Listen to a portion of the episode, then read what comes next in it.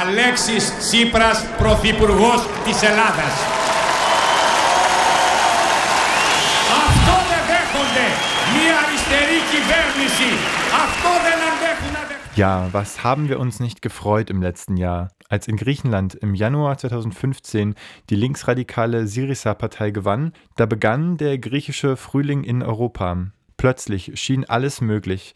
Das Ende der Sparprogramme in den Südländern, das Ende der Austerität, das Ende des Europas, wie wir es bisher kannten. Die europäische Linke blickte nach Griechenland und hoffte, dass dort nun endlich die linke Gegenbewegung in Europa beginnen würde. Der neue Ministerpräsident wurde Alexis Tsipras und sein berühmter Finanzminister wurde Yannis Varoufakis. Die Euphorie steigerte sich, als die Griechen schließlich am 5. Juli ein Referendum über die Sparpolitik in ihrem Land abhielten und eine deutliche Mehrheit mit Nein stimmte. Die Euphorie, sie war auch auf den Straßen und Plätzen in Athen spürbar.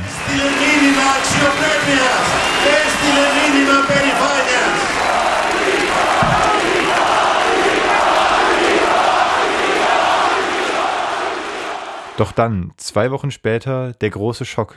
Die griechische Linksregierung knickte ein und stimmte einem neuen dritten Hilfsprogramm zu, dem sogenannten dritten Memorandum. Vorbei war der Traum von der linken Revolution in Europa. Die Austeritätspolitik ging einfach weiter.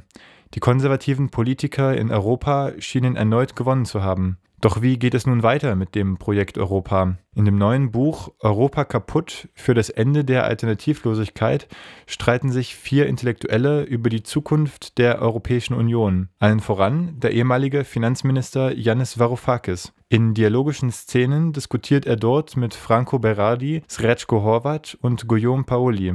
Srečko Horvat beschreibt darin das Problem der Linken in Europa, ihre Krankheit, wie er es nennt, so. Zitat. Der große deutsche Philosoph Walter Benjamin hat dies genau auf den Punkt gebracht, als er von einer linken Melancholie sprach. Die Linken halten sich am verlorenen Objekt fest. Sie binden sich narzisstisch an etwas, das bereits verloren ist, statt nach vorn zu schauen und auf die Zukunft hin zu handeln.